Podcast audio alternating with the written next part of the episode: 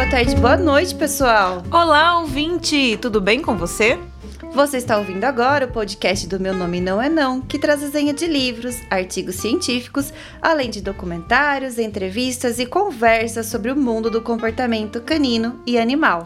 A nossa proposta é democratizar o acesso ao conhecimento científico, propor um diálogo sobre novas descobertas e um debate em relação aos desafios e rumos da convivência e do trabalho com animais.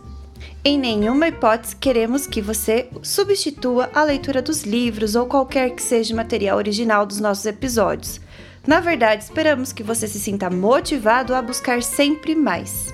E você pode fazer isso acessando o nosso site, meu nome não é não.com. Lá você encontra mais informações sobre os episódios, com links para os artigos ou contato dos convidados. Todos os episódios do Menem estão disponíveis no site. São quase 100 programas que podem ser ouvidos gratuitamente.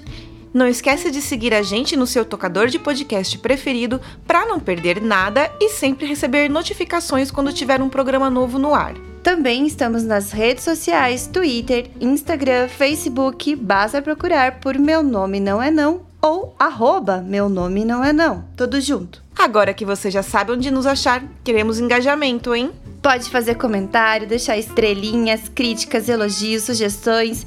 Não existe melhor recompensa que a sua curtida, seus emojis, seus stories marcando a gente pra gente saber o que vocês estão fazendo enquanto nos ouvem. Amamos! O podcast Meu Nome Não É Não é produzido por nós. Meu nome é Nayara Lima. Eu sou a Miriellen Campos. E nas entrelinhas do nosso podcast, fazendo a edição, está o Guto Leão. Então, bora pro episódio de hoje.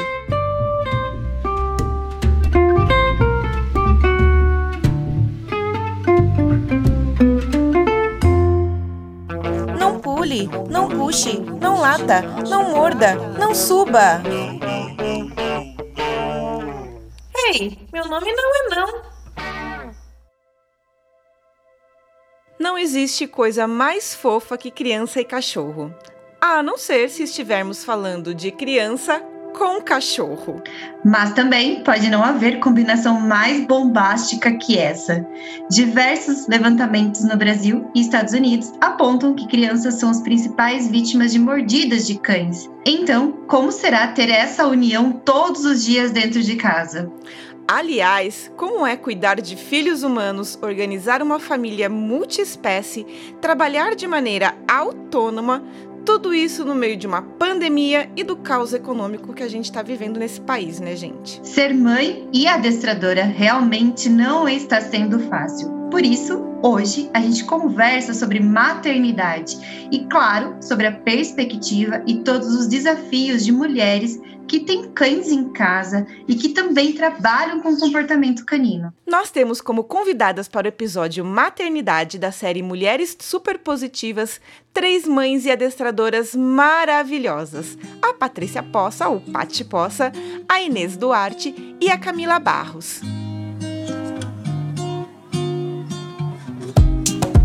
Sejam muito bem-vindas, meninas. Nós conhecemos vocês e já amamos, amamos também o trabalho de vocês, mas gostaríamos que vocês se apresentassem, falassem nome, Instagram, como é a família de vocês, CPF, RG, pra gente fazer umas comprinhas na C&A depois. Oi, gente, bom dia, boa tarde ou boa noite, dependendo do horário que você está escutando. É, meu nome é Camila Barros, é, eu sou educadora canina, meu Instagram é o arroba sou mãe há oito meses da Cora, é, na minha família, uh, atualmente eu, meu marido, a Cora e dois cães. A Ipa, uma vira-latinha de um ano e pouquinho, e o Bento, que é um bulldog francês de quatro meses. Essa é a nossa família. Opa, quatro anos. o Bentinho tem quatro aninhos, verdade? Foi quando eu conheci vocês. Ele era pequenininho ainda. Muito legal. Show. E você, Inês? Bem, eu. Uh, meu nome é Inês, então. Eu tenho um uhum. pequenininho chamado Bernardo, que vai fazer um ano agora, no final do mês.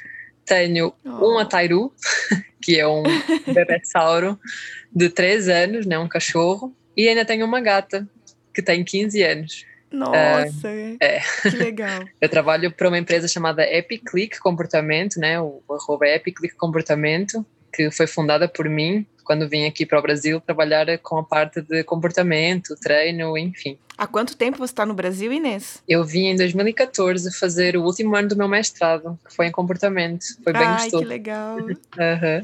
E você, Patrícia? Bom, eu sou a Patrícia Poça, eu trabalho com treinamento de cães há 13 anos. Atualmente tenho três filhos, dois caninos e uma humana.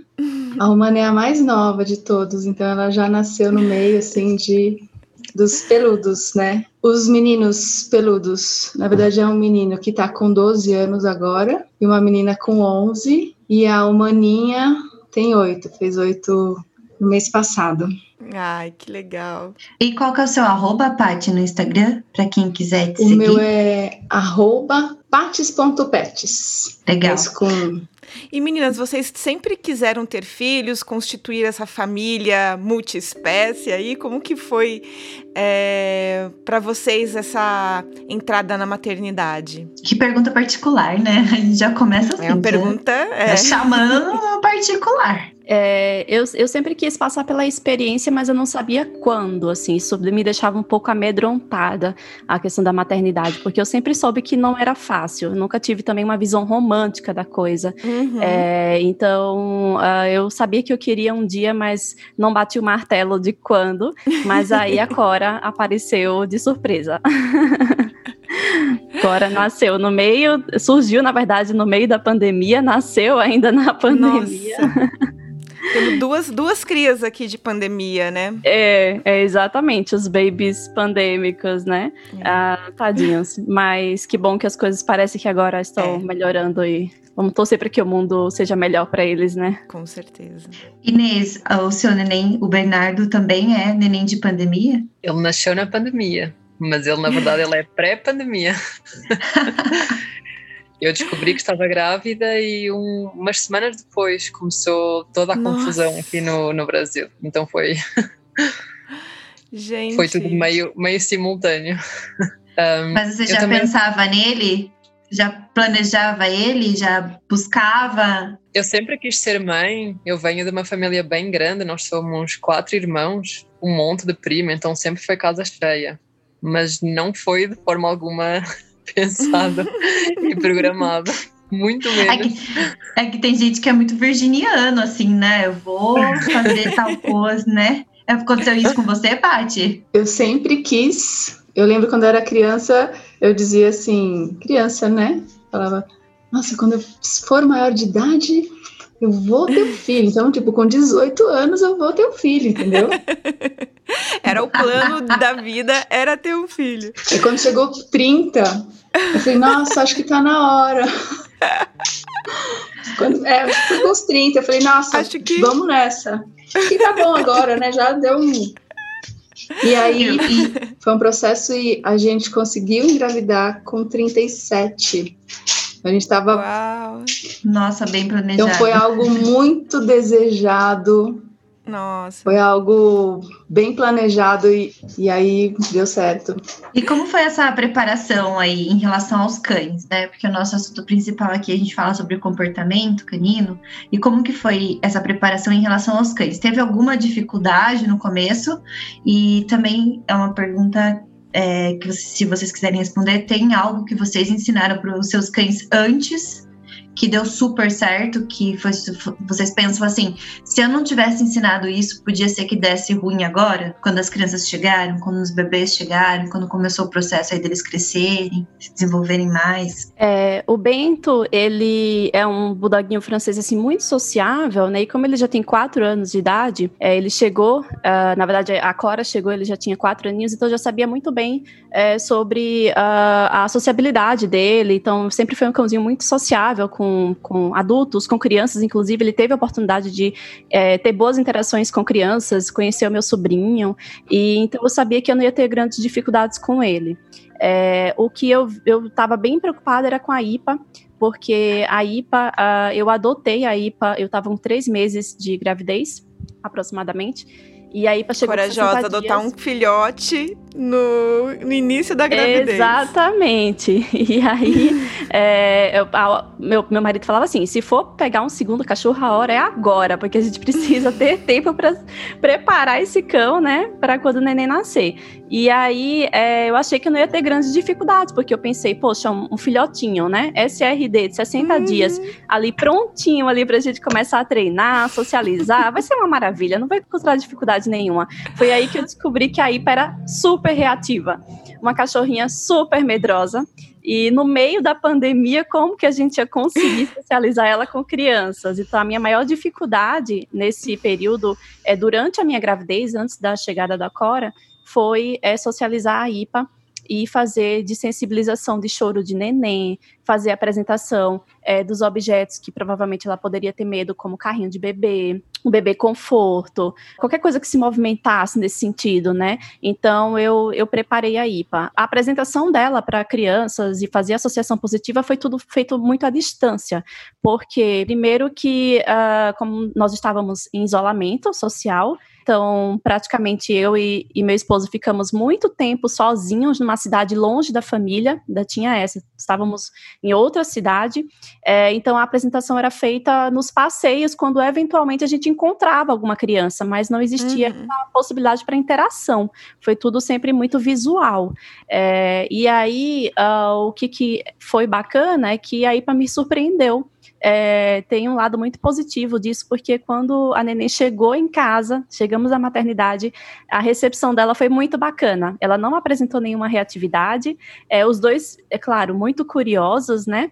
Mas a partir daí eu pensei, uhum. poxa, que bacana, eu esperava o pior. então, é, os treinamentos para desensibilizar o choro de neném funcionou, porque a neném chorava e ela não apresentava nenhuma reatividade, nenhum desconforto, e hoje ela, ela apresenta um carinho, assim, uma, uma uma amizade mesmo com a Cora, que as pessoas até me perguntam, mas e o Bento? Porque o, o Bento nunca, assim, o Bento aparece uhum. menos, né, nessa situação, porque a, a IPA tá o tempo todo colada na gente. Então, pega o celular, filmo, coloca no Instagram, pessoal, mas e o Bento? A IPA é muito apegada a ela? É, porque parece que sim, assim, tem uma, uma amizade legal. Mas o desafio hoje é com latidos, né, como ela é muito reativa, qualquer barulhinho que acontece na rua, é, o que dificulta agora é ela latir e acordar a neném. Uhum. um grande desafio para quem tem cães e bebês em casa. Uhum. E com você, Inês, teve alguma coisa que você falou, nossa, isso deu muito certo e hoje tem alguma dificuldade? Então, eu tenho, acho que o caso oposto. Eu tenho um mocinho que eu adotei, que eu tinha três meses, uh, e o começo foi um horror. Então ele é, era super reativo, ele tinha ansiedade por separação absurda, uma ansiedade generalizada também. Então eu tive que fazer muito trabalho prévio com ele. Quando eu engravidei, ele já estava bem melhor. E no sentido de cachorro de companhia, ele é o cachorro perfeito. Então, é, em termos de som, ele não reage muito. Em termos de manipulação, nós podemos fazer o que quisermos com ele, que ele não, não está nem aí. Ele não tem guarda de recurso. Então, tudo aquilo que é preciso nós pensarmos quando temos uma criança em casa, né? Eu acabei tendo essa parte muito mais fácil. O que, o que nós temos muito desafio aqui em casa é com a questão da ansiedade dele, porque como ele demanda muito, eu não tenho como dar neste momento. Então, isso para mim está sendo um desafio muito grande, para ele também. A mim custa-me uhum. imenso, né, como mãe de cachorro e como treinadora também, né, ver o cachorro numa situação que eu sei que poderia fazer mais, né, se não tivesse o neném para cuidar, mas é a realidade uhum. que nós uhum. temos neste momento também, né? Então é tentar fazer o melhor que a gente consegue, né, dentro da, da, nossa possibilidade. Mas entre ele e a criança, assim, eu não tenho qualquer tipo de, de trabalho. Assim, ainda ontem tinha, ah, quando eu olhei para ele, tinha um monte de fraldas, porque o neném foi pegando nas fraldas e colocando em cima do cachorro e ele continua dormindo, não tem nada. Ele também tem 38 quilos, né? Então, um neném de 7 e um cachorro de 38 é preciso muita coisa para incomodar. E com a gata, teve alguma questão? Com a gata, ela é mais na dela, né? Ela é super sociável também, ela é muito grudada. O que aconteceu com ela foi que ela deixou de dormir comigo e ela dorme comigo há muito tempo, então isso dá-me muito dor. O que nós tínhamos que fazer com a gata era exatamente o oposto, né? Tentar fazer ali um sambar para ele não machucar a gata, né? Porque como ela é pequenininha, fofinha, ele obviamente que vê e quer ir apertá-la, né? Então eu tenho que tentar cuidar para a coisa ir indo. Neste momento eles já estão conseguindo ficar mais né, mais juntos, mais tempo, e ele está conseguindo ignorar um pouquinho mais, né? Porque ele via a gata e ele começava a gritar e a gata, obviamente, não gostava muito. Mas acabou sendo também minimamente tranquila nesse sentido. Legal. A Paty já com certeza passou por essas experiências que as meninas estão passando agora, né? E como foi para você, Paty? Até um pouco além, né? Porque como sua filha é maior, provavelmente você passou por situações mais complicadas, assim. ela já tava andando, já tava engatinhando, já tava correndo atrás dos cachorros, subindo nos cachorros, talvez, não sei. Inês me lembrou sobre a questão da rotina, como muda, né? Principalmente quando a gente não tem rede de apoio. Então, tudo que eu conseguia fazer antes da Cora nascer com o Bento e com a IPA, é, a qualidade de vida deles é excelente, passei todos os dias, enriquecimento ambiental. Então, a reatividade da IPA já era já estava muito melhor por conta disso. E aí, essa, essa mudança na rotina, é, e eu sou a pessoa que sou responsável por passear com ela, não confio em outra, outra pessoa, no máximo uhum. meu esposo, é, porque ele sabe o que eu faço, ele faz igualzinho e tal, não confio em outra pessoa. Então isso tá, tá sendo muito prejudicial para ela e para a gente, porque é uma cachorrinha mais estressada, é uma cachorrinha mais reativa. Mas uhum. tudo isso por conta dessa rotina louca que é, é cuidar de um bebê em casa. e aí, Paty, como que é com a grandinha já? É, nesse sentido, eu tive uma, eu tive bastante sorte, assim, sorte e preparo também, né? A gente, quando a Bia nasceu, minha filha chama Bia, a gente tinha três cães, três filhos caninos, o Nino, Zeca e a Lola. O Nino partiu esse ano com 16 anos, então ah, na época que a Bia nasceu, ele tinha oito. Já era um senhor, né? Já era, já não era um molecote assim, nem muito jovem. Mas o Nino, ele era cão terapeuta. Então ele fazia, ele ia no Hospital Sabará comigo, que é um hospital de criança, e ele ia em uma outra instituição comigo também, que é o Naya. Então ele estava acostumado. Então, é, pois é, a Lola, que é a Serra, e o Nino, cachorrinho mega sociável, ele era um, a gente adotou, ele entrou para o portão da nossa casa e a gente adotou. Super, ele era o meu professor de socialização, era o cachorrinho que eu Desculpa, gente. É o relógio, né? Então, ele, ele, eu levava o Nino nas aulas de socialização, porque ele me ajudava a socializar os cães, sabe? Ele era um, um cachorrinho incrível, incrível, incrível. Então, ele era super sociável, com criança, uhum. com adulto, com outros cães, né?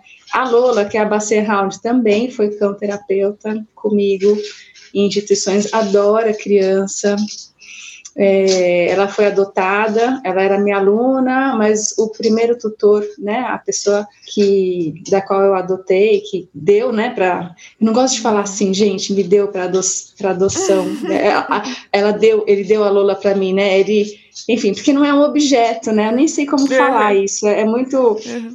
A pessoa de quem eu adotei a Lola, né? Os tutores que. Entregou, os, os, entregou é, Lola. os tutores que não puderam ficar com a Lola, né? E adotei, tinham criança, mas não era bebê, mas era criança de. tinha acho que seis anos.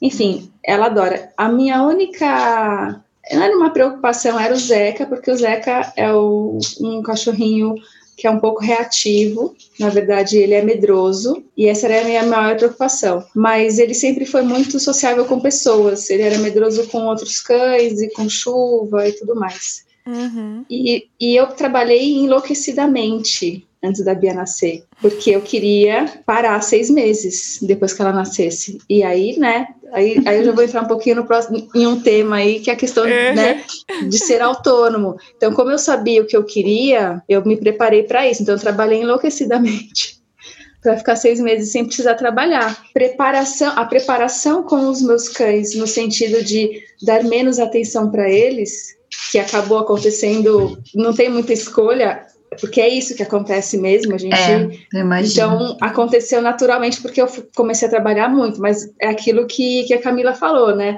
Ah, passei duas vezes por dia depois que a Bia nasceu, os cachorros. não. Já dá até risada, era um, né? Porque não é, era um passeio, É, e aí assim, e os caras se adaptaram, né? A, é, no começo não tinha muita habilidade, colocava a Bia no carrinho, né? Aqueles carrinhos com bebê conforto, recém-nascido, né? Enorme. Uhum. Os cachorros um, amarrados no carrinho, vamos lá, né? Pra gente conseguir fazer um passeio por dia, que era importante para mim, para Bia, para eles. Tomar sol, enfim, um monte de coisa. Eles foram se adaptando, mas eles são ótimos. Então, nesse sentido, foi ok.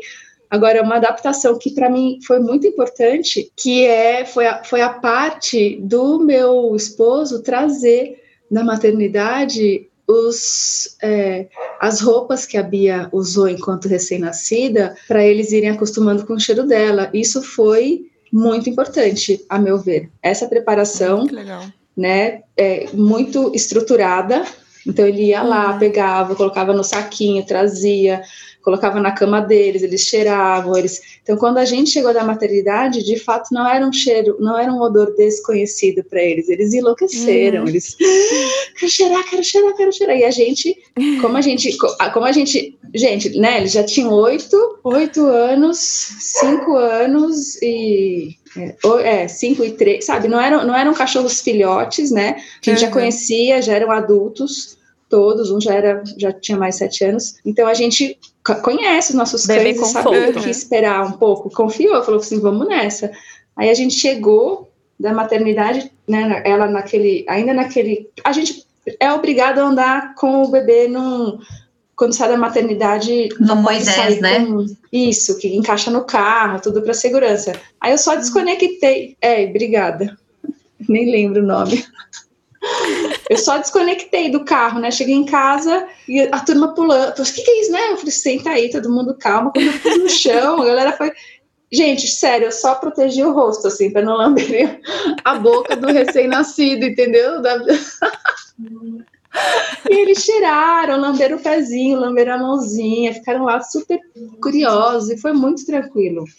Foi muito tranquilo. O Zeca e ficou com medo dia... quando a Bia. O Zeca, o Zeca, na época, quando ela era recém-nascida, ela chorava, a Lola queria ver o que que era. Tipo, vou salvar, né? O que que tá acontecendo? O Zeca fugia, o Zeca ficava com medo. Aí ele começou a aprender os choros dela. Então, se era um choro de fome, ele ficava ali olhando. Se era um choro que ele não entendia, ele fugia. Foi muito interessante isso. A relação da aprendizagem que eles têm né, pela, através da observação, é muito legal, assim, e, e aí vai se, vão se formando parcerias, né, então, até a umidade, a Lola adorava a presença da Bia, porque a Bia cheirava leite, a Bia deixava a comida cair. Mas aí, a hora que a Bia começou a andar e a engatinhar, a Lola fazia assim: ó, ah, vou embora, dava uma rosnada e ia embora, né? E a gente supervisionando o tempo todo. Mas o Zeca foi o cara que me deu a dica que eu estava grávida. Ah. Porque a gente estava num processo, né? E aí uma hora, um dia, ele cheirava, cheirava na barriga. Eu falei assim, Zeca, que foi, filho? Que tudo é filho, né? Aqui tudo é filho. que foi, filho? A mamãe tá grávida? O que, que tem um neném aí? Conta pra mim. Falei assim, tipo, ah, tá, né? Aí tava. Tava. Ai, que demais. Eu tenho uma experiência um pouco com, com uma cliente de felina que ela me chamou porque a felina dela começou a ignorar ela. E aí ela hum. falou: tá acontecendo alguma coisa comigo, porque não tá normal. Nós somos muito ligadas, por que, que ela tá me ignorando? E aí ela fez um teste de gravidez, ela tava grávida de duas semanas e a felina tava ignorando ela duas semanas. Incrível, né? Nossa o odor, né? Eu, eu, lembro que a Miri veio me perguntar se eu, se eu tinha. É, se eu tinha percebido algo assim, semelhante com os cães. Uhum. E eu não percebi juro. É, mas assim, é o que era interessante é que a Ipa ela sempre estava colada em mim e a barriga crescendo e ela sempre colocando a cabeça em cima da barriga, é, pedindo carinho, a cabeça em cima, tem foto no Instagram, é muito legal, assim, assim esse processo. E a chegada, a Patrícia falando da chegada com o bebê conforto, eu lembrei muito a nossa chegada na maternidade, segurando, meu marido segurando o bebê conforto com a neném, eu com o petisco, operada, e ali dando petisco para eles, para fazer o máximo de associação positiva, mas eu acho que ele, eles estavam com mais saudade da gente do que curiosos, assim. Então a Ipa, ela é muito apegada a mim, ela pulava, desesperada, assim, porque eu passei três dias, né, sumi três dias, assim, eu acho que o que se passa na cabecinha dela, de repente tá todo mundo em casa, de repente meus tutores somem uhum. e um bebê, né? A parte entrou na parte do, do profissional, né? A gente a gente tá falando de coisas tão legais agora, a gente tá falando de coisas tão fofas, mas como que foi para vocês assim é, essa transição profissional? Vocês tiveram que parar um tempo, vocês tiveram que se reorganizar, se estruturar, e aí tem esse peso, né, de você voltar e ter um bebê tão pequeno. A gente a gente hoje trabalha muito online e aí a minha questão é essa: como que foi para vocês essa transição? Continuaram trabalhando online? Deram o tempo só mesmo do parto? se sentiram à vontade em continuar, atendem presencial logo depois que já tiveram neném. Acho que no caso da Paty não, né, Paty? Porque daí naquela época era mais presencial mesmo, né? Não tinha toda a questão online. Mas pode começar pela Cá responder. Como não foi nada programado, foi uma surpresa, assim, então nem deu tempo de uh, conseguir, uh, digamos, vamos trabalhar um pouquinho aqui para fazer uma reserva financeira para conseguir parar. Que a gente que nós autônomas e eu sou microempreendedora individual, eu falo assim, eu sou, eu sou a minha empresa, minha empresa sou eu. Eu não uhum. tenho ninguém é, me ajudando, não tenho ninguém gerenciando minhas redes sociais, então, se eu paro, a minha empresa para, né? Então, essa é a parte mais complicada de ser é, profissional autônomo, né? É, então, eu, no, antes mesmo da pandemia, já atendi online, porque eu sou de Maceió e presen trabalhava presencialmente em Maceió. E aí eu me mudei para o Mato Grosso do Sul e quando eu mudei, eu levei alguns clientes online comigo, porque eram clientes que eu precisava dar continuidade é, no treinamento e eles toparam. E aí, é, morrendo de medo, sem experiência com a aula online, mas encarei, vamos embora, né? Vamos, vamos tentar. E aí, quando a pandemia é, chegou aqui no Brasil, eu já trabalhava online. E aí foi quando eu suspendi os atendimentos presenciais e passei a trabalhar 100% online. É, e aí engravidei, né? Quando eu estava tentando voltar, disse, agora eu acho que eu vou voltar aqui no presencial. Aí eu descobri que estava grávida, não saí mais de casa. Uhum. É, então comecei só a trabalhar é, online, que foi muito bacana. Eu particularmente gosto muito dessa modalidade. E aí eu trabalhei até a última semana mesmo. Trabalhei na na quinta-feira, na sexta-feira, a Cora nasceu. e, então, eu consegui até o finalzinho, mas eu pausei, tentei ficar ali os quatro meses paradinha, que é o direito que a gente tem de licença maternidade, que são os quatro uhum. meses. E aí, quando eu fui retornar na, primeira, na minha primeira consultoria, uh, foi um desastre. eu fui atender à noite, né? A, a bebezinha era para estar dormindo, mas nesse, nesse dia ela acordou várias vezes, ela chorou e ela não queria ficar com o pai, ela só queria a mãe, tive que pausar, e aí eu fiquei com um pouco de trauma, assim, meu Deus do céu. Então a gente fica é, com um pouco de trauma, a gente começa a repensar se é hora mesmo de voltar, se a gente não tem que se dedicar mais a, a, bebê, a bebê. E aí a vida de mãe que eu falo para todo mundo é isso mesmo. É cheio de conflito, é cheio de culpa, porque se a gente trabalha, a gente se sente culpada porque tá deixando neném com outra uhum. pessoa. Se a gente não trabalha, a gente também se sente culpada porque não tá trazendo é, grana para dentro de casa.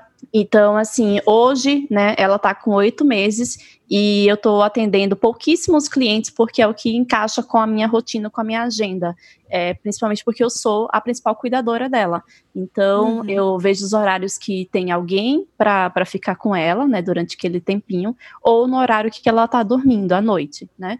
É, e deixo muito claro para os meus clientes a minha real situação. Eu tenho uma bebê em casa e imprevistos podem acontecer. É, um bebê pode adoecer, um bebê pode demorar uhum. mais para dormir, pode acordar várias vezes à noite, né? Então, deixo isso muito explicado para as pessoas. Mas a quantidade de clientes clientes é bem menor do que eu tinha antes, né, de ter ela. E também entendo que isso é um processo e é uma fase, é tudo passageiro e que a gente realmente é, na maternidade tem que abdicar de algumas coisas e a gente tem, e é um processo também a gente passar a compreender isso e aceitar, né? Uhum. Quase que eu chorei, de verdade. e você, Inês, como que foi para você? A minha realidade foi bem semelhante à da Camila. Então eu já trabalhava, tinha alguns anos online com alguns clientes. Obviamente que a minha maioria era atendimento presencial.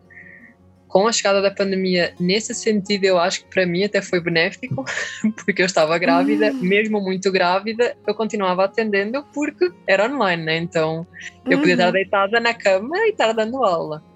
Então eu dei aula também até ao final. Uh, obviamente que não na quantidade que eu daria antes presencial, né, por todas as, né, condições, tanto minhas como do, do resto da população também, né? Que foi todo mundo tomado num susto, né? De uma pandemia que não era uma coisa que ninguém planejou. E depois que ele nasceu, eu também tirei algum tempo para ficar, né? Só com ele, porque é muita coisa e tentar só conjugar a rotina né, de, todo mundo em casa já é complicado e ainda colocar cliente fica mais difícil ainda. Então eu fiquei também algum tempo, não lembro agora uh, quantos meses foram, mas eu fiquei uns 4, 5 meses sem atender ninguém. E aí comecei aos poucos, também comecei as primeiras consultas, assim, eu tinha que parar todas porque não estava. Ele sempre podia mamar no meio, eu tentava fazer de forma contada milimétrica, tipo, ok, vai ser né, naquela hora que ele com certeza vai estar dormindo, naquele dia ele virava tudo de uma vez.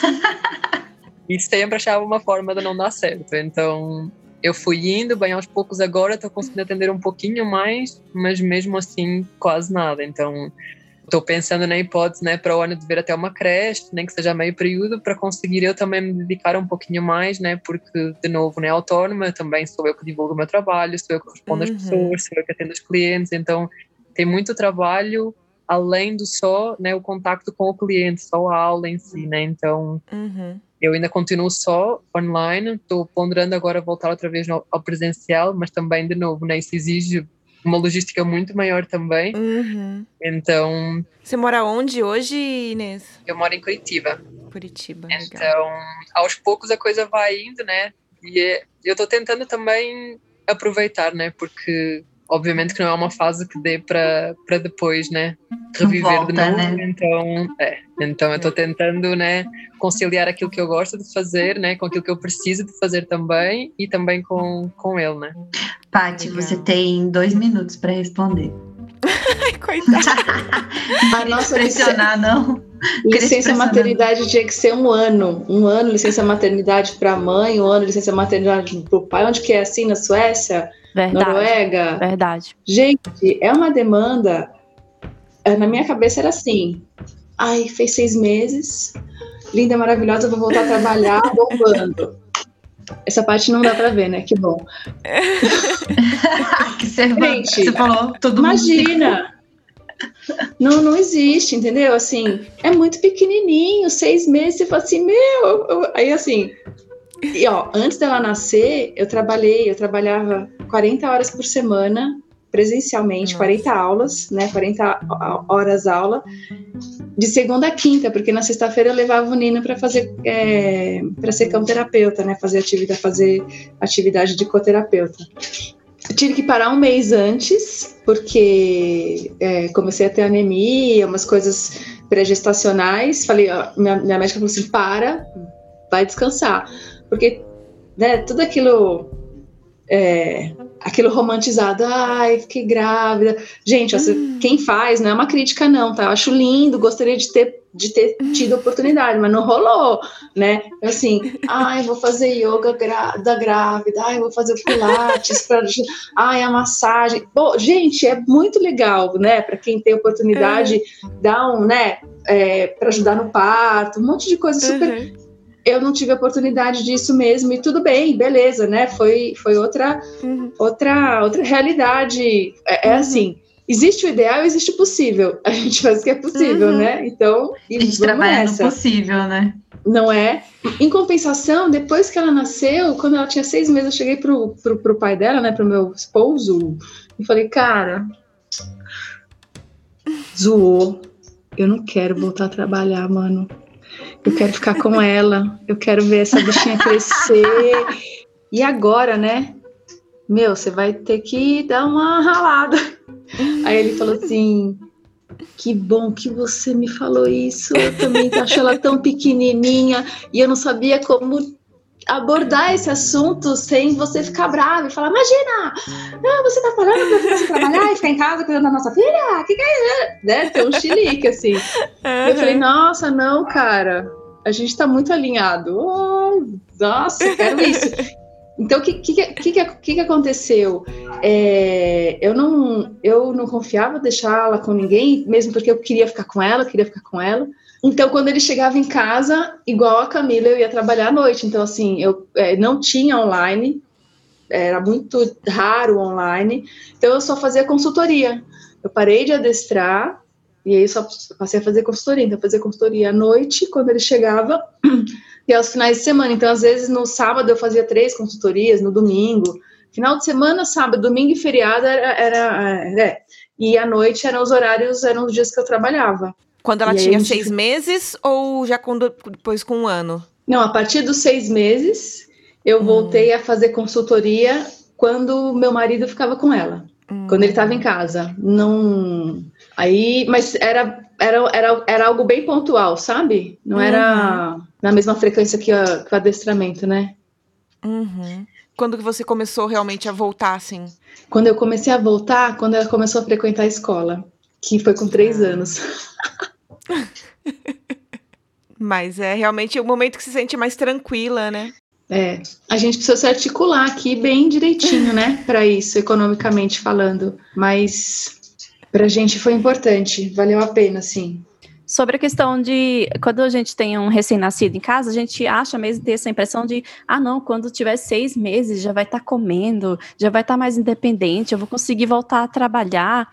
E é um engano, assim. a- as prioridades vão mudando, as necessidades também vão mudando, elas, elas nunca diminuem, sempre vão só mudando. É, cada mês uma novidade.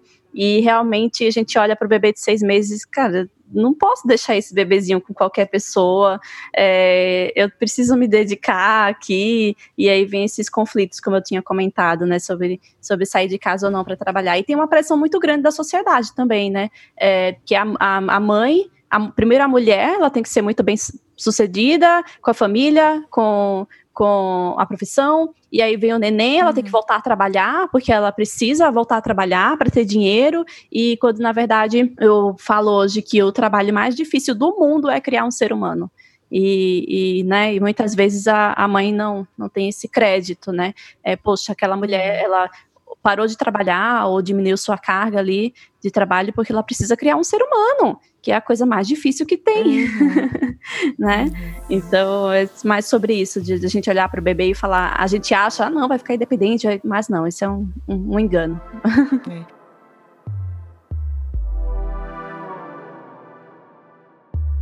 E já que você falou disso, né, de, sobre, sobre o que é criar humanos, né, é, tem uma outra pergunta que a gente pensou aqui, é que a área da psicologia já encontrou muitas respostas sobre é, nós humanos estudando animais. Assim, se desenvolveu boa parte das técnicas, metodologias que a gente usa aí com os cães, análise do comportamento. É, o que o adestramento ensinou em relação à maternidade para vocês? Bom, a primeira coisa de tudo, né? Eu, eu desde que eu me descobri grávida também, eu fiquei pensando assim, quais que seriam as semelhanças, né, em educar um cãozinho e, e educar uma criança, né? E aí é, eu parei um pouco assim para analisar. Eu até escrevi um post é, assim que ela nasceu. é, e aí eu pensei, a primeira coisa é estudar. É, assim como no adestramento a gente precisa estudar, quando a gente está grávida, quando o neném nasce, a gente precisa estudar e procurar muita informação. E tem muita informação, é, assim como no adestramento, tem muita informação também na internet. E tem vários profissionais falando várias coisas e coisas completamente diferentes, como no adestramento também.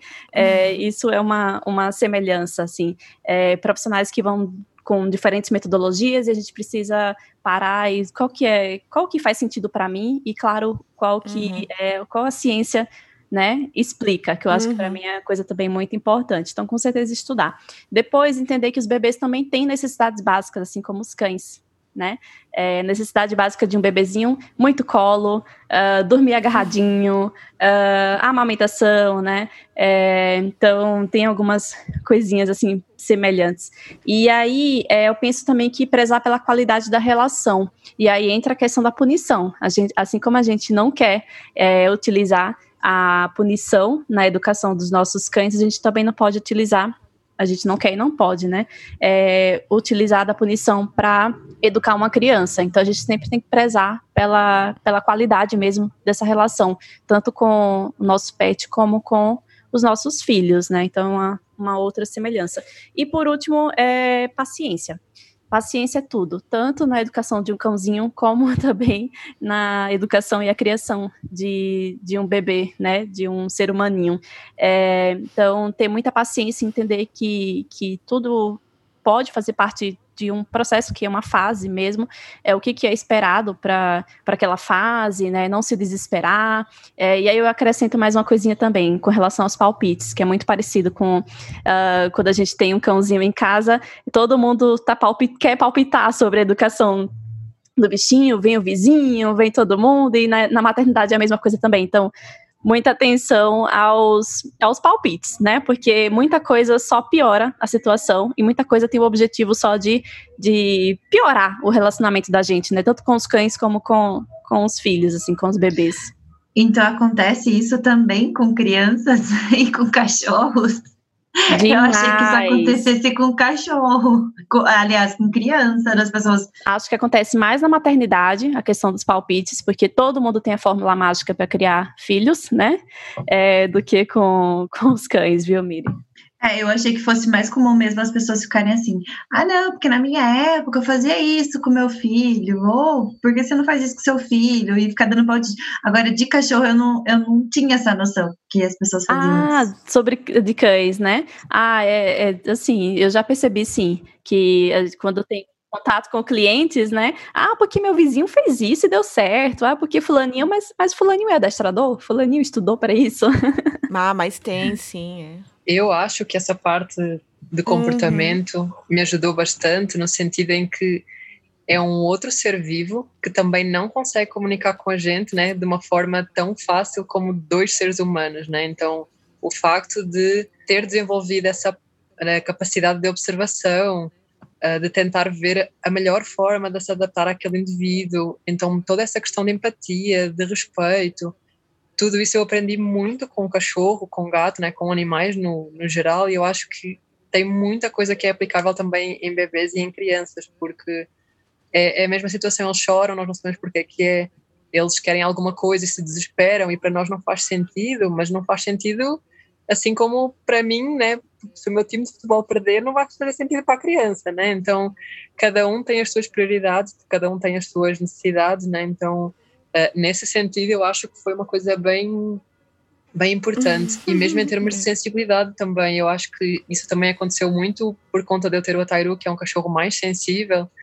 mas eu vi que tinha muita coisa que para os pais comuns, digamos assim, é, era uma coisa normal e eu era uma coisa que, né, que eu tinha ali um, um cuidado extra, como por exemplo o tipo de roupa que eu ia escolher para vestir, porque tem roupa que é muito bonita, mas que não deve ser nada confortável. E e muito disso eu acho que também vem da visão né, com que eu olho para os bichos, né? Então muitas vezes nós acabamos escolhendo ou colocando eles numa situação que não é tão agradável ou que eles não escolheriam para eles próprios, né? Então em termos dessa visão eu também acabei transferindo bastante e é uma coisa que eu sempre tenho muita preocupação é pensar será que ele escolheria isso para ele próprio, né? Então é, é uma responsabilidade muito grande e eu acho que eu nunca tinha parado para pensar nisso até ser mãe, que realmente assim é, é tudo, é tudo na gente, né? Uma coisa tão básica quanto tomou uma vacina e está tendo uma reação. Será que eu dou uma medicação ou será que eu não dou? Se eu der a medicação, pode ser que corte o efeito da vacina, mas será que ela está com dor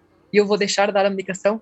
Como é que eu, né, que sou uma pessoa, sou uma pessoa completamente diferente, como é que eu estou escolhendo isso para um outro uhum. ser? Então, nesse sentido, eu acho que é, é muito semelhante, muito semelhante mesmo, né, entre cachorro e criança, uhum. assim, em uhum. termos de treino, educação, comunicação, eu também acho que é muito, muito parecido, né, no sentido de tentar orientar aquilo que nós queremos, né, que, que é melhor de ser feito, uh, tentar promover uma segurança, né, para, para o bicho, para a criança, né, mas de uma forma também uh, não privar de viver, né, então, ah, não pode ir para a grama porque vai pegar carrapato, tá, e daí nunca vai pisar na grama, né, então hum. é uma necessidade constante, assim, de tentar equilibrar né, tentar ali chegar num ponto em que a coisa fique ok. Legal. E aí você, Pati? A relação que eu criei com os cães, com os meus primeiramente, para depois é, criar com os outros, ela foi a porta de entrada para eu entender e respeitar mais qualquer outro indivíduo, qualquer outra espécie, qualquer outro ser, então, a, a, proximidade, né, essa, a possibilidade dessa proximidade e de cuidar e eu perceber essa dependência absoluta, né? Porque se eu não der, Se eu não alimentar meu cão, ele vai morrer de fome. Se eu não é, oferecer água, se eu não levar no veterinário, se eu não cuidar dele, acabou. E como eu me propus a cuidar daquele indivíduo, né, essa, esse envolvimento, fizeram toda a diferença para eu entender que é também cuidar de uma criança, né? Porque para mim é muito igual. É claro que vai chegar uma hora que a minha filha vai ser independente completamente, né? Ela ainda não faz a própria comida, ela não sai de casa sozinha, então, né? E, e para depois disso também, a responsabilidade de orientar, de criar, de acolher, né? É, é grande, realmente, é muito grande. Então, é, isso já veio dos cães, né? E aí com o ser humano se perpetuou, na verdade. E com os cães, eu acho que eles sempre serão dependentes. Eles nunca um dia vão virar adolescentes e falar para mim: "Tchau, mãe, tô indo para a vida. Uhul, vou criar minha família".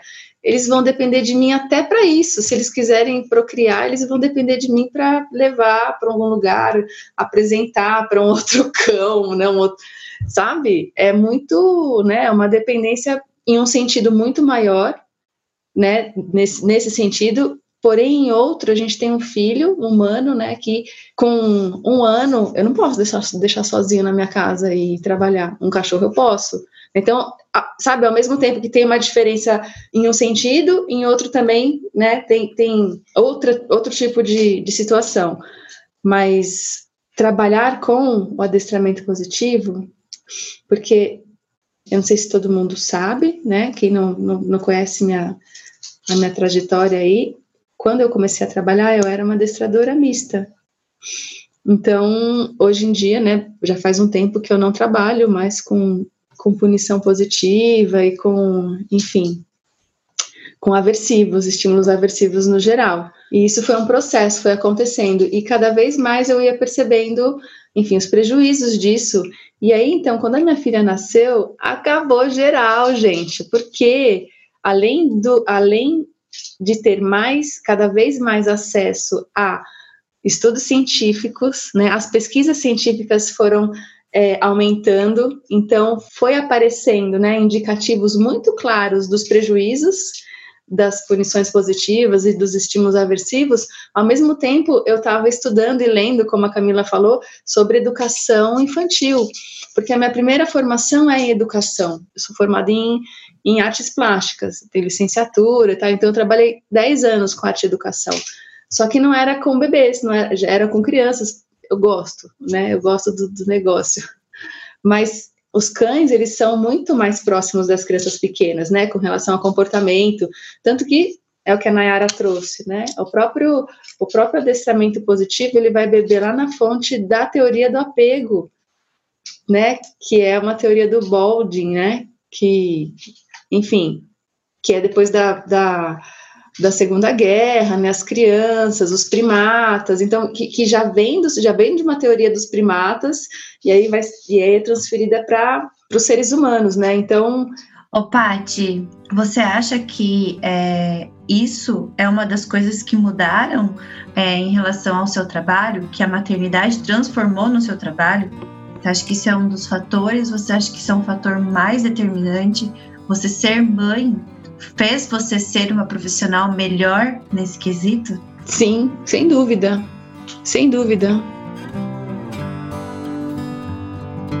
Aí a gente chega assim na última pergunta, que é como a maternidade é o contrário, né? Como a maternidade ela transformou a vida de vocês. Uma pessoa muito mais empática, uma pessoa muito mais é, atenta aos sinais, uma pessoa muito mais interessada e entender as motivações, né, entender os contextos, por que, que determinados comportamentos acontecem. Comecei a, a ter mais empatia com as pessoas, com os tutores, sabe? Eu já tinha né, esse olhar, mas principalmente com as pessoas que têm crianças, gente, porque eu vou falar a verdade. Não é fácil, tá? É lindo, mas é super desafiador. Então, quando eu tenho um tutor que tem um filho, que tem uma criança, né? Eu entendo o que está acontecendo e a importância de uma supervisão, por exemplo. E, e, e isso, para mim, se torna muito mais enfático na minha fala, né? É claro que a gente não consegue fazer uma supervisão 100% do tempo com uma criança, 100% do tempo. Então, já aconteceu aqui em casa, eu tenho, né, o privilégio de ter cães muito sociáveis, e já aconteceu aqui em casa de ouvir um dos meus cães fazendo uau, dando chega pra lá na minha filha, porque eu tava lavando a louça e ela foi lá e puxou o pelo dele. Em um segundo, gente. Isso pode acontecer, tá?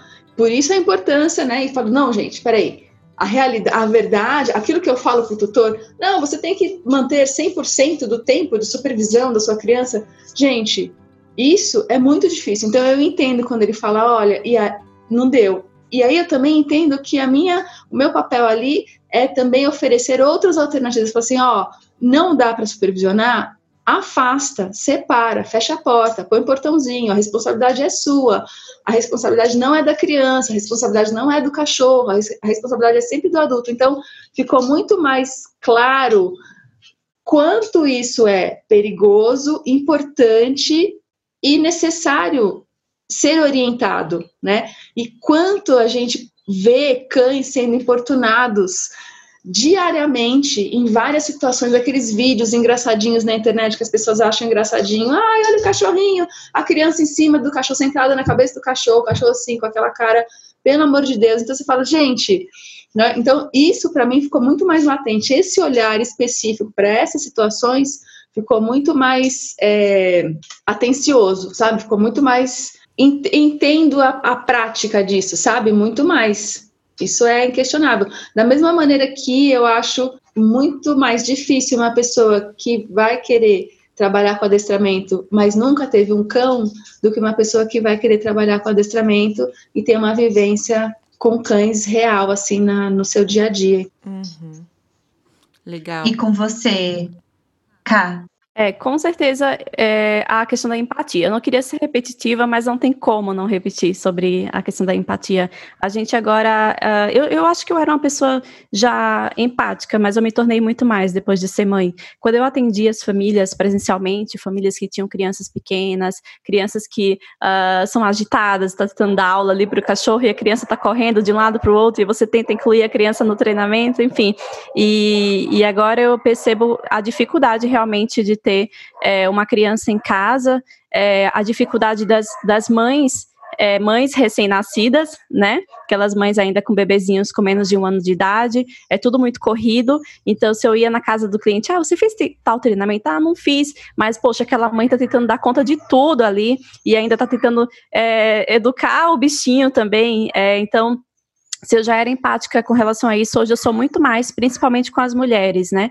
É, com as mulheres e com mulheres mães, é, porque realmente o nosso dia é, ele precisava ter mais de 24, 24 horas, é, porque é muita coisa para a gente lidar e muita cobrança, e a gente se cobra muito.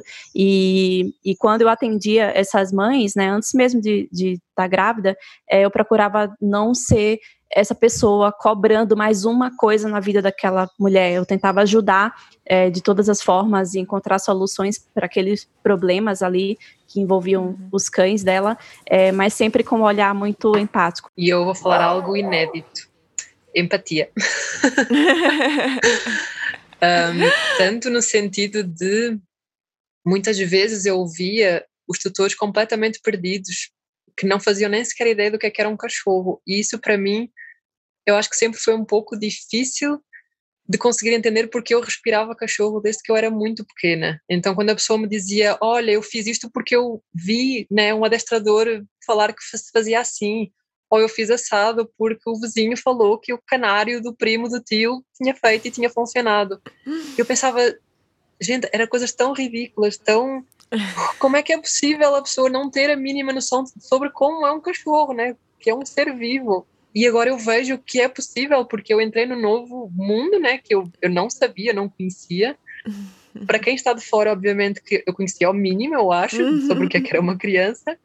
Mas na verdade tem tanta coisa, tanto pormenor, que eu às vezes eu olhava as coisas e não é que as, a, a informação que chegava para mim não é que ela era ligeiramente diferente, é que ela era completamente contraditória. Então eu lia num lugar que eu tinha que fazer desta forma, porque era mais seguro para a criança, e no outro eu lia que a criança ia morrer se eu fizesse. Então é, é uma coisa completamente bizarra. e eu ficava completamente perdida. Que medo! Uhum. E eu pensava, é isso, é isto que os tutores de cães hoje em dia sentem quando entram no Insta e veem um adestrador a falar coloca enforcador e o outro a dizer não pode colocar enforcador. Então a pessoa fica, é uma avalanche de informação.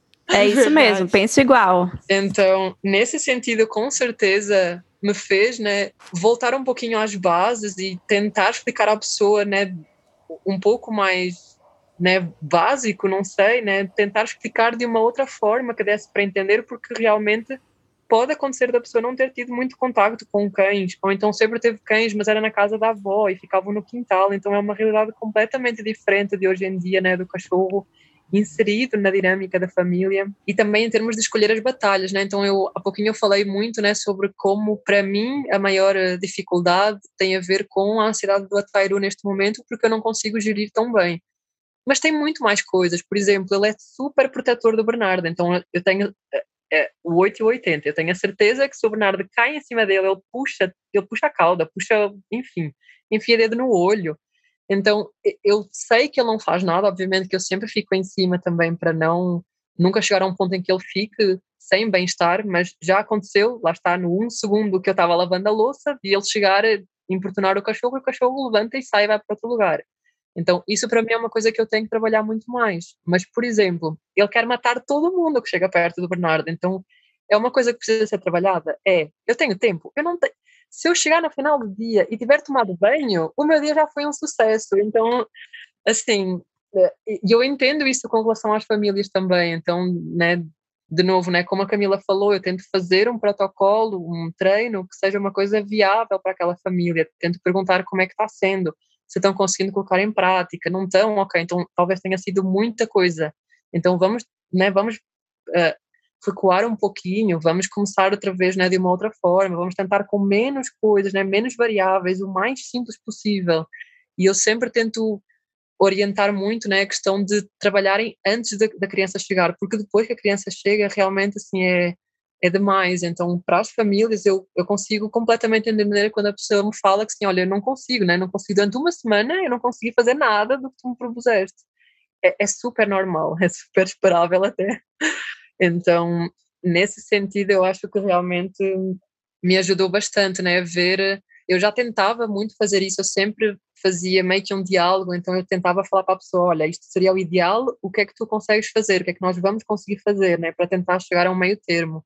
E eu acho que com a maternidade eu consegui achar umas no, novas formas, né? tentar uh, dar mais soluções, soluções mais simples, né? tentar encontrar outras formas né? de realmente ajudar aquela família sem exigir tanto deles, né? porque dependendo da rotina, né? independentemente da pessoa ter filho ou não, mas independentemente da rotina, pode ser que seja muito mais difícil para aquela pessoa. E acaba sendo mais acolhedor para a família, né?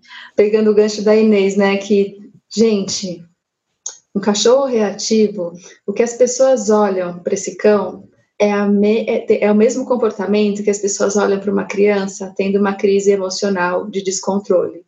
Então, a sensação que a gente tem é a mesma que um tutor numa praça e o cachorro ali, as pessoas olhando assim, nossa, olha esse cachorro.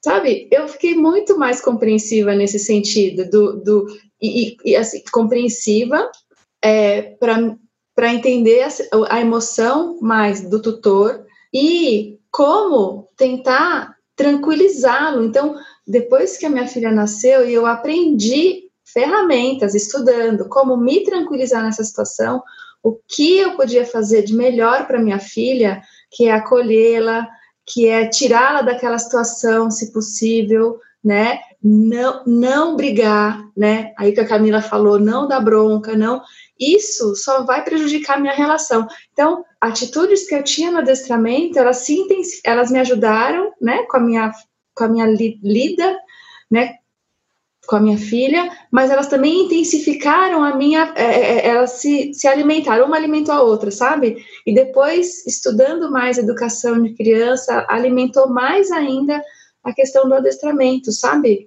Então, é, eu vejo muita semelhança, né? Com o, o, que a Camila falou também. Gente, tem sim, tem o parente que vem e fala assim: ai, mas eu não eduquei meu cachorro assim. Ai, mas eu batia com jornal. E esfregava o, o, focinho dele no chão. Ai, mas quando, quando, quando eu tive cachorro. Não, mas o seu pai não. Gente, mas é outro. A gente está em outra época, são outras formas de educar, novas pesquisas científicas aí apontando benefícios e prejuízos do tipo de educação, sim, punitiva com crianças, as palmadas, os tipos de prejuízos psicológicos que isso vai trazer no futuro, né? Dali todo mundo aí fazendo terapia na vida, uhul, nós todos, sabe? E, poxa, é outra era, outro momento. E eu sei que a gente, todo mundo que está aqui, faz um serviço de formiguinha, né? Dentro do adestramento, o adestramento positivo, né? Buscando informar os tutores com qualidade, com pesquisas científicas que apontam prejuízos e benefícios das formas de treinamento, né? Das abordagens, assim como na educação de crianças. A gente tem um leque de, de metodologias, né? Que é, também mostram os, os prejuízos de uma educação agressiva, abusiva, sem respeito, que não que não que não é compatível com o momento é, de desenvolvimento cerebral infantil também, cerebral cognitivo físico, né? Então como é que eu vou exigir que uma criança é, durma sozinha se ela não tem é, capacidade mesmo ainda, desenvolvimento cognitivo para isso, neurológico, emocional. Da mesma forma, quando eu trago um filhotinho para minha casa, eu quero que o cara durma lá no quintal sozinho desde a primeira noite. Você fala assim, não, pelo amor de Deus, sabe? Então tem muitas, né? A gente consegue fazer muitas é, é, analogias aí, conexões, aproximar. E aí, Miriam, só te fazer uma pergunta. Miriellen, você se inspirou? Eu acho que eu vou. Eu acho que eu vou é, planejar essa resposta. Nós podemos planejar a resposta. Nossos, você passa o dia inteiro com eles e daí você vê como é que, como é que a coisa vai. E a gente tem todas né? as fases aqui, né? A gente tem todas as fases. Eu espero Bom, que a gente tenha motivado, apesar de falar aqui de todos os, Não, eu os acho problemas. Que foi ótimo. Vamos fazer o print da tela? Pode fazer, Mi? Um, dois, três e printando. Meninas, a gente tem dois minutinhos aqui e eu só queria finalizar agradecendo vocês pelo convite. Eu sei que é, é complicado a gente parar a nossa vida por todas as interpécies que acontecem aí no nosso dia para conversar, ainda mais cinco pessoas estando em lugares diferentes, né? Eu e a Nayara estamos aqui na cidade também, mas a gente também não está se encontrando sempre, não tá parando para se ver, e ainda mais vocês tendo tantas outras coisas muito mais legais para fazer bebezinhos cheirosos para apertar, crianças lindas para brincar. É, mas é isso, muito obrigada mesmo. E espero tê-las aqui mais vezes para a gente falar sobre outros assuntos também. E foi muito agregador tê-las aqui, porque a maternidade é sinônimo hoje de realidade, né? E trazer essa realidade que vocês trouxeram foi realmente muito, muito bom. Eu quero que vocês façam uma breve, um breve agradecimento. Nayara vai ficar quietinha, depois ela faz a finalização dela, porque a gente só tem um minuto. Ah, é, eu quero agradecer o convite e é muito gostoso a gente poder compartilhar é, experiências, principalmente quando a gente fala de adestramento positivo e maternidade. É, então, juntar as duas coisas, conversar sobre adestramento e conversar com outras mães é muito bacana, isso é muito bom. Isso até é uma rede de apoio para a gente também, né? E a gente vê que a gente não está só no mundo. Então, muito obrigada. Eu espero a gente, que a gente possa repetir essas conversas. Sim. Delícia. E você, Inês? É bem isso, né? Eu acho que falar com outras pessoas, ver que todo mundo basicamente vive o mesmo, se bem que diferente, né? Nos faz sentir menos ET, né? Nós ficamos mais, uhum. né? Compreendidos, eu acho. Então, muito obrigada pela oportunidade de, de me terem convidado, né? Foi um prazer, espero que haja mais, mais vezes. Sim, sim. Pati. Meninas, adorei conhecê-las. Foi ótimo ver todo mundo. É muito bom poder compartilhar, cada um no momento, né? A gente está sempre aprendendo, trocando. Sou muito grata pela oportunidade. Foi uma delícia. A gente tinha muito mais coisa para falar. Se deixasse, a gente ficava umas gente, quatro, cinco horas aqui falando Sim. de. Porque os, os, os, assuntos eles vão ramificando, né? Então, brigadíssimo uhum. e até a próxima. Espero novos convites. Sim, com certeza.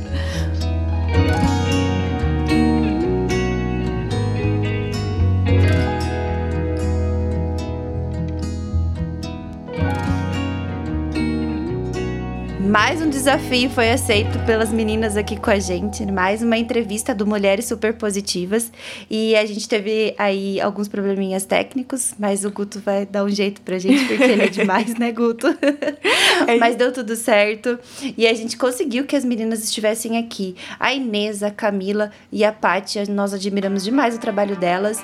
E, e temos um episódio, né, Nayara? É isso aí, temos um episódio. Não esquece de seguir a gente nas redes sociais. As meninas, a Patrícia é patis.pets. A Inês é Happy Click Comportamento e a Camila é Um Bom Cão.